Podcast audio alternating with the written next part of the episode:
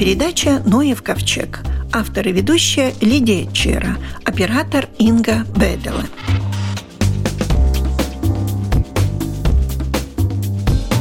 Людмила Вишневская, доктор биологии, и сейчас она представляет себя как ведущего специалиста Национального ботанического сада в Саласпилсе.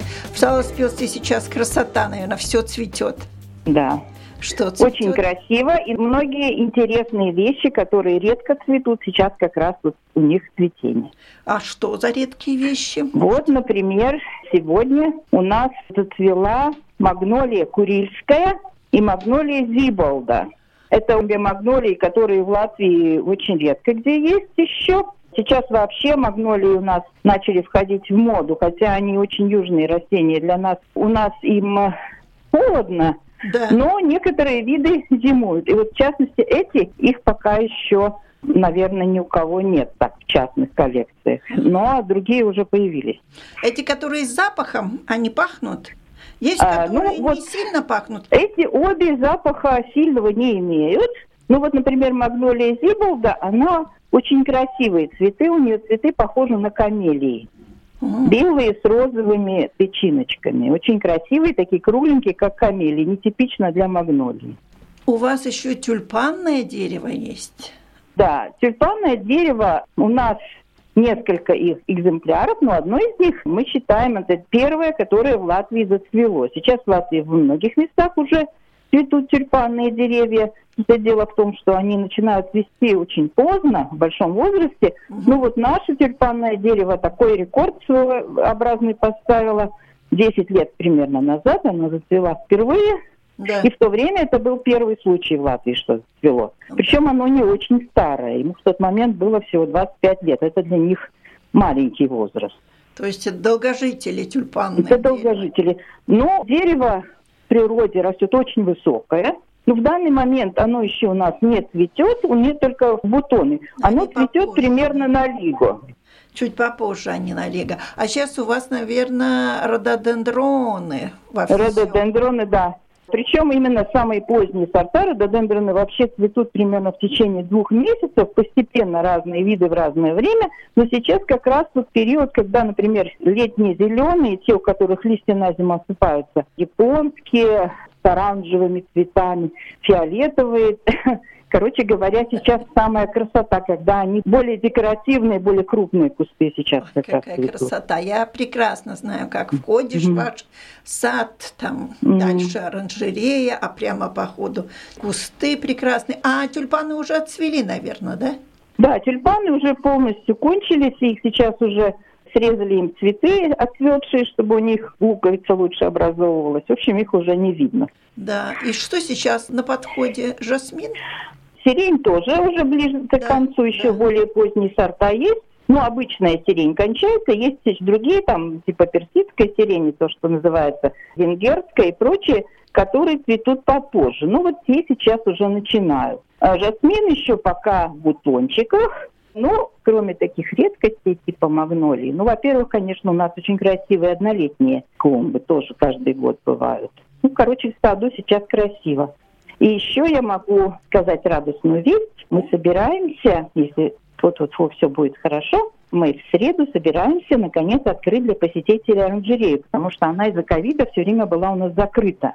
И вот, наконец-то, в среду мы ее открываем, потому что в субботу у нас еще будет ярмарка первый раз в этом сезоне. Обычно у нас каждую субботу, вернее, каждый месяц одну субботу бывали ярмарки, да. но мы две первые отменили, а вот эту третью сейчас все-таки решили немножко суровость условий смягчилась, и мы надеемся, что она состоится. Ну, так как наша, наша традиционная ярмарка наша в субботу. звучит тоже в субботу, но, правда, в обед уже в три часа дня. В любом случае, я надеюсь, что и оранжерея будет открыта, и ваша традиционная ярмарка уже будет близиться к завершению. Но ведь это не последняя ярмарка. А в воскресенье вы работаете? Да, мы работаем всю неделю, у нас выходных нет. Понятно. Я хотела узнать, вот вы сейчас так хорошо, красиво рассказывали, слышала, что у вас аудиогид даже есть. Да, Аудиогид мы вот только что на прошлой неделе его, так сказать, официально открыли. Это приложение к мобильным телефонам, причем для разных моделей. Как его скачать, можно найти, ну вот знаете, это Play Store, которые на телефонах. Да, да. Называется NBD Git это приложение. Его можно скачать на мобильник. На нашей домашней страничке тоже можно ознакомиться. Так лучше и как он работает. зайти на домашнюю страничку, скачать этого аудиогида, и тогда получается так, что вы заходите, я, например, захожу угу. в ботанический сад, включаю этот аудиогид, и он мне начинает рассказывать вот именно так, что налево да. то-то, а направо а, ну, то-то. Там система такая, что поскольку скорость у вас разная, во-первых, там есть пять маршрутов, на пяти языках. Вы выбираете язык, выбираете маршрут. Маршруты такие пестрая тропа, то есть это как бы для людей, которые глубоко не хотят, а хотят, чтобы от всего понемножку да, было. Да, да. Пестрая тропа, цветочная тропа, тропа дендролога, тропа хозяйская, то есть для человека, который сам что-то хочет растить и интересуется с этой целью, и отдельно оранжерея, то есть в эти тропы оранжерея входит как отдельный маршрут. Выбираете маршрут, и по этому маршруту идете. Можно взять карту, карта там, значит, тоже, где обозначены эти объекты. Но можно просто, если вы подходите к какому-то объекту, который входит в аудиогид, на нем такие шарики, как бы этикетка, например, на растении – и к ней приделаны такие цветные кружочки. Один кружочек с обозначением тропы, в которую он входит, и второй кружочек с номером. И вот хотя бы просто этот номер вы набираете в этом приложении и ну, в поисковике, и он вам находит тот текст, где рассказывается об этом растении. И рассказ о растении. Очень угу. здорово. А это не создает еще больше вопросов. Например, вот мне недостаточно было по этому пункту, а как его поливать, утром или вечером, или еще что-то. Это же всегда так. Ну, нет, в основном оно все-таки рассчитано чисто, так сказать, занимательной информацией, как для экскурсанта. То есть про уход там особо не говорится и про практические вопросы. Просто вот чем это растение интересно, чем оно знаменито, откуда оно родом. Такие Общие данные, да, да которые, общие данные. которые необходимы для да. каждого. Ну, интересно. Именно то, что человеку, что обычно гид рассказывает. Вот это растение, с ним связаны какие-то события, легенды, да, может быть, в некоторых да. случаях. Mm. Да, ну, короче, гид, их примерно 100 объектов, чуть больше 100, про которых есть э, рассказ. Вы участвовали в создании аудиогида? Э, весь русский текст я переводила и читала. Тогда вспомните какую-нибудь легенду интересную и про какое-нибудь растение. Подождите-ка, что бы я такое... А, вот, например, про жасмин. Вот мы говорим жасмин, на самом деле по-русски это называется чубушник. По латыни филаделф. Ну и часто, так сказать, образованные садовники называют филадел. Почему он называется жасмином? Потому что у него запах похожий, потому что он ну, немножко напоминает тот жасмин, который растет в Средиземноморье. Причем интересно, что на самом деле так, ложный жасмин или не настоящий жасмин, ну, в отличие от настоящего, который в Средиземном море растет, вьющийся. А американцы, например, или англичане называют его ложный апельсин. Имеется в виду не апельсины плоды, а апельсиновый цвет. Тот самый фляр д'оранж, которым когда-то знатные невесты себе венки украшали на свадьбе. И чем он еще интересен? Ну, есть виды, которые растут в Америке. Там когда-то индейцы делали Например, стрелы из стеблей жасмина. Ну, то есть, вернее, чубушника вот этого самого. Да. А по-русски почему называется чубушник? Потому что вот эти стебелечки, они полые внутри, и можно было сделать трубочку. И чубуки для трубок делали тоже вот из этого чубушника. Почему слово чубушник? Для трубок курительных. Да, курительных трубок. Значит, оказывается, наш жасмин – это вообще не настоящий жасмин. Да, вот настоящий, он растет на юге. Короче, у нас он бы не выжил. У нас в оранжерее есть несколько настоящего жасмина. Их много тоже видов. Вот то, где жасминовое эфирное масло, его добывают вот из этого настоящего жасмина. Да. А наш, ну вот или чай с жасмином, который пьют, э, там зеленый чай с жасмином обычно очень вкусный и душистый, туда кладутся цветочки вот этого настоящего жасмина а не чубушника. Иногда люди по ошибке вот эти цветы собирают и пытаются из него чай заваривать. Но там ничего особо не получится. Он, да. конечно, душистый, но он теряет этот запах, запах когда он теряет, да, да, да. Это не такой. Я думала, что это отдушки, которые в чай добавляют. Нет, э, есть прямо, знаете, вот берешь этот рассыпной чай, и там эти цветочки можно найти, прям отдельные маленькие беленькие цветочки. Ну, конечно. Они ты... более мелкие. Это чай не в пакетах, это который... Рассыпной, да. Да, рассыпной и в специальных магазинах продается. И тогда угу. этот аромат именно настоящего жасмина. Да, это один из таких первых растений, которые использовали для извлечения эфирного масла и на Востоке, и на Западе. И вот знаменитый роман Патрика Зюскинда «Парфюмер». Специально автор ездил в Прованс, где выращивают вот этот жасмин, и наблюдал, как эти сборщицы ходят по там такие шпалеры, куда вьются эти кусты жасмина, и в корзинке собирают цветочки, чтобы потом из них извлекать это эфирное масло. А писатель впечатлился и создал парфюмера. Да, и создал роман «Парфюмер». Вот по нему есть фильм, такой очень Знаю, своеобразный. Жестокий, да. Немножко мистики, немножко фантастики, и довольно много можно подчеркнуть о том, как извлекаются из растений эфирные масла, и весь этот процесс интересный. Да. Ну, спасибо. Значит, когда приду в ботанический сад, то вы меня своим голосом поведете по тропам. Угу. Да. Спасибо. Да. Людмила Вишневская, mm-hmm. доктор биологии, ведущий специалист Национального ботанического сада в Саласпилсе.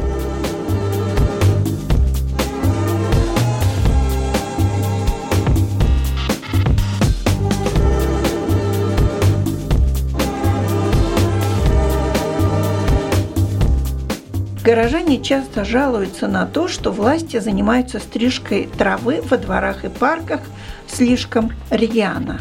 Стрижка газонов – дело полезное, говорят другие. Некошенный газон способствует появлению кровососущих, инфекционно опасных насекомых, комаров, клещей, блох, борьба с которыми химическими способами на территории города затруднительна.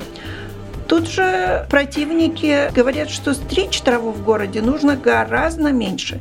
В городе практически во всех случаях не нужно стричь газоны. Есть сравнительно небольшое количество клумб, где действительно нужно убирать сорняки. Также есть растения типа борщевика, которые нужно убирать. А вся остальная зелень в городе выполняет важнейшую экологическую функцию, дает кислород, регулирует климат, является фильтром – от пыли. И вообще это просто красиво. Любая зеленая масса в городе работает для защиты здоровья граждан. Вот два противоположных мнения. Представитель Латвийского фонда природы Рута Снедзе Криталова. Так где же эта золотая середина? Я думаю, что действительно надо смотреть на какую-то золотую середину, потому что действительно есть такие места, где нужно стричь, ну, например, там, где есть очень интенсивное движение автотранспорта, там, конечно, трава должна быть э, низкая, чтобы не помешало бы водителю все рассмотреть. Также я бы сказала, что там, где есть у нас вот эти наши классические вот парки, ну, например, Верманс парк, он настолько вот уже обрел такой исторический образ, с этими красивыми клумбами, которые меняются. Там действительно, я думаю, что это такой классический парк, и тоже, чтобы эти клумбы мы как-нибудь могли лучше рассмотреть, тоже трава должна быть низкая. А если мы посмотрим там, где мы в основном живем, наши, например, вот спальные районы, да. Иманта, Болдерая, и там, где у нас частные дома, я действительно не вижу причину, почему там должна быть очень-очень низкая трава, кроме только того, что это действительно какой-то такой административный способ проверить, ухаживает за территорией или не ухаживает. Ну да, но ведь все зависит от лета. Нельзя просто принять однажды правила и им следовать. Лето засушливое, у нас трава растет медленно. Лето да. влажное, трава обильная. Да. Конечно, я с вами полностью согласна, и я думаю, что это идет из какое-то время, когда, наверное, у нас очень было заброшенные территории, даже в городах, и просто вот таким способом заставлять граждан постоянно там содерживать территории как будто так ухоженную, вот люди должны были бы стричь траву и газон и так далее. Но если мы посмотрим, там действительно не везде это хорошо выглядит, потому что иногда постригли, и там не трава, ничего, там просто было пару высоких так, трав, и после стрижки там осталась зеленая кашка и до грязь. Бывают да, такие да. ситуации очень часто. И самое важное, то, что это действительно вредит. Это вредит много чему. Во-первых, мы потратим очень много энергии и топлива, чтобы стричь там, где даже не надо этого делать. Это одно. Да. Это такой экономический взгляд на это. Во-вторых, мы очень обедняем сами себе, потому что мы так привыкли, вот, если мы хотим видеть природу, надо заезжать за город.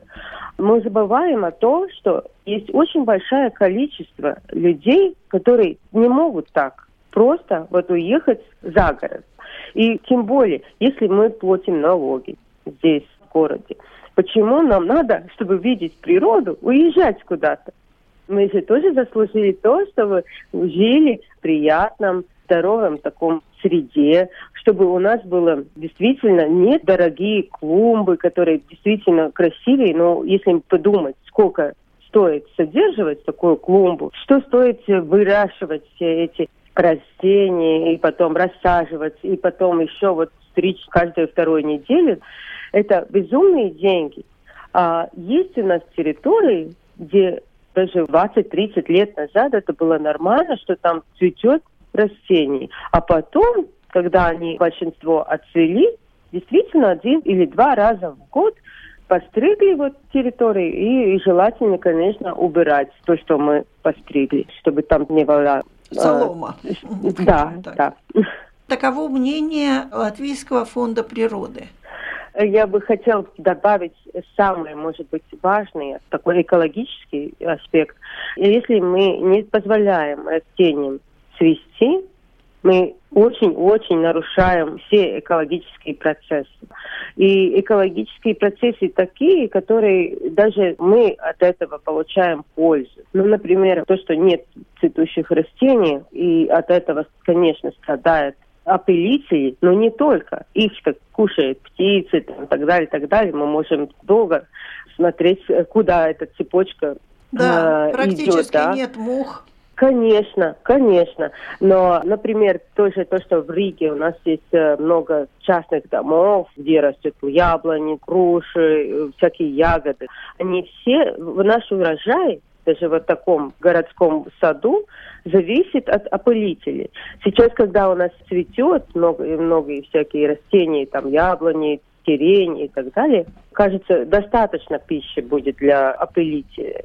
А что они будут делать в июле и августе, когда у нас только вот зеленые Э, да, такое зеленое пустыня, и им негде кормиться. А если они не сохраняются до следующего года, так мы просто вредим разнообразие всяких разных насекомых.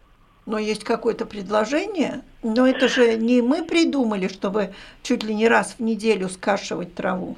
Это уже, так сказать, директива сверху. Да, но я думаю, что пора что-то изменить может быть, не во всем городе, я имею в виду в Риге или, или в других городах, но я думаю, что пора нам смотреть на город как часть природы и решать, где у нас будут такие специальные места, где мы позволяем растить там, что там растет, да. отцвести, и потом ухаживать за этой территорией и постричь его. И чтобы это радовало и глаз, и было хорошо для экологии, и все эти регулятивные моменты, которые нам предлагает природа просто вот так. Да, но есть уже конкретные места, где какие лужайки могут быть остаться не охваченные газонокосилкой. Ну вот в этом году Латвийский фонд с Рижской думы начали проект, который называется «Городские луга», и граждане могли заполнять анкету и советовать, в каком месте в своем округе они хотели бы видеть такой городской луг. И было, ну, я бы сказала, что очень большой интерес. И мы получили, Латвийский фонд природы получили больше 60 таких территорий, обследовали 70 территорий, и чтобы выбрать 20 самых перспективных, чтобы посмотреть, как это все выглядит, как люди принимают, как мы можем сотрудничать с, Рижской думой, чтобы ухаживать за ними. И если это будет успешный проект, как я надеюсь, конечно, что он будет в будущем.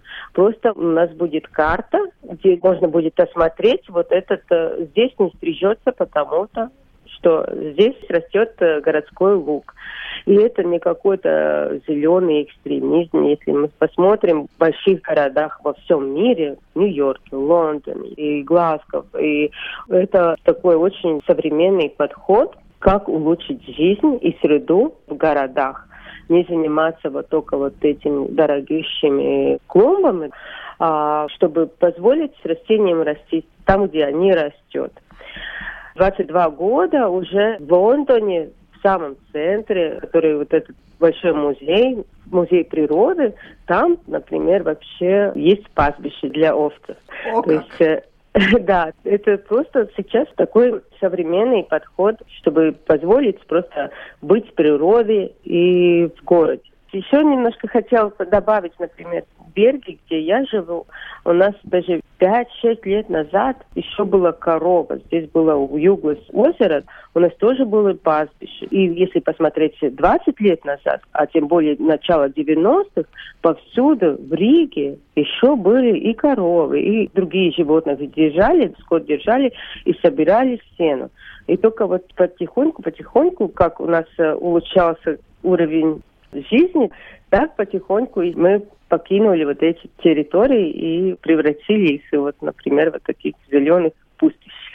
А есть уже какие-то примеры, где будут эти луга, где останутся нескошенные? А, в осени мы будем создавать такой луг в Рижском зоологическом саду.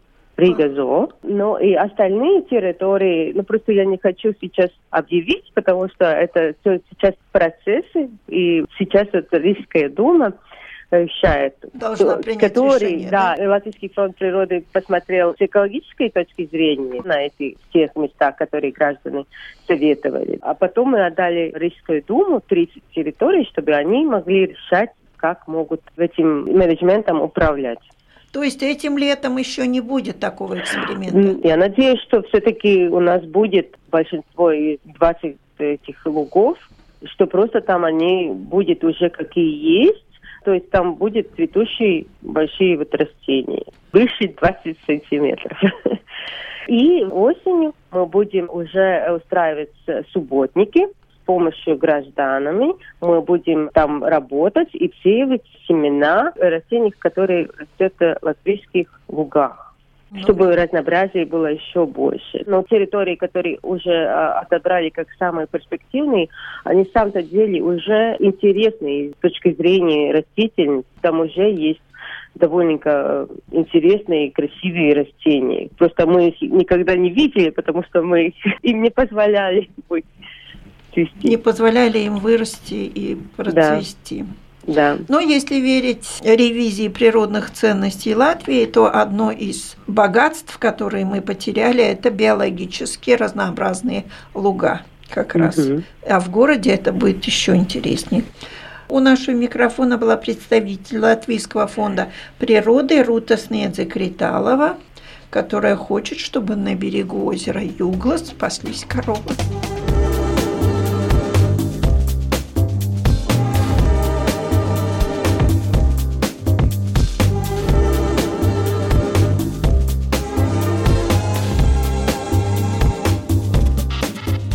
Сотрудник научно-исследовательского института леса Силова Агнес Шмидт. Всегда публика любила что-то такое страшненько. И вот вдруг появилось сообщение о том, что у нас в лесах, в полях завелась какая-то непонятная, если перевести с латышского золотобрюхая монашка, то есть это какое-то насекомое, которое может нас серьезно задеть наше здоровье. Так ли это? И я перевела, естественно, неправильно, переведите правильно. По-русски правильно ее назвать златогузка.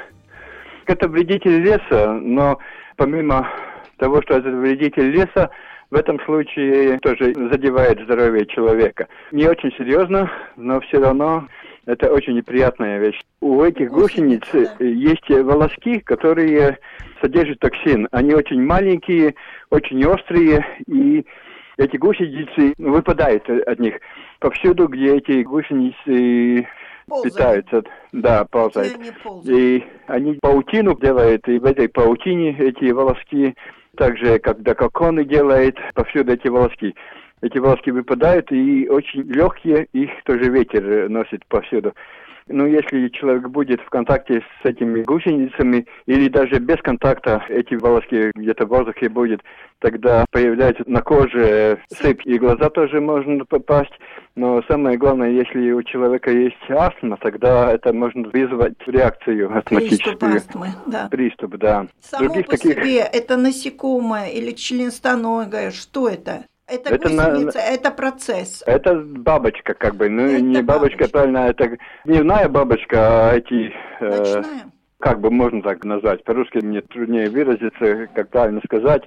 По латыни это Eproctis crisarea, но люди, наверное, не очень можно найти э, это название. Но если в интернете искать златогузку, есть несколько златогузок, другие виды тоже различить надо.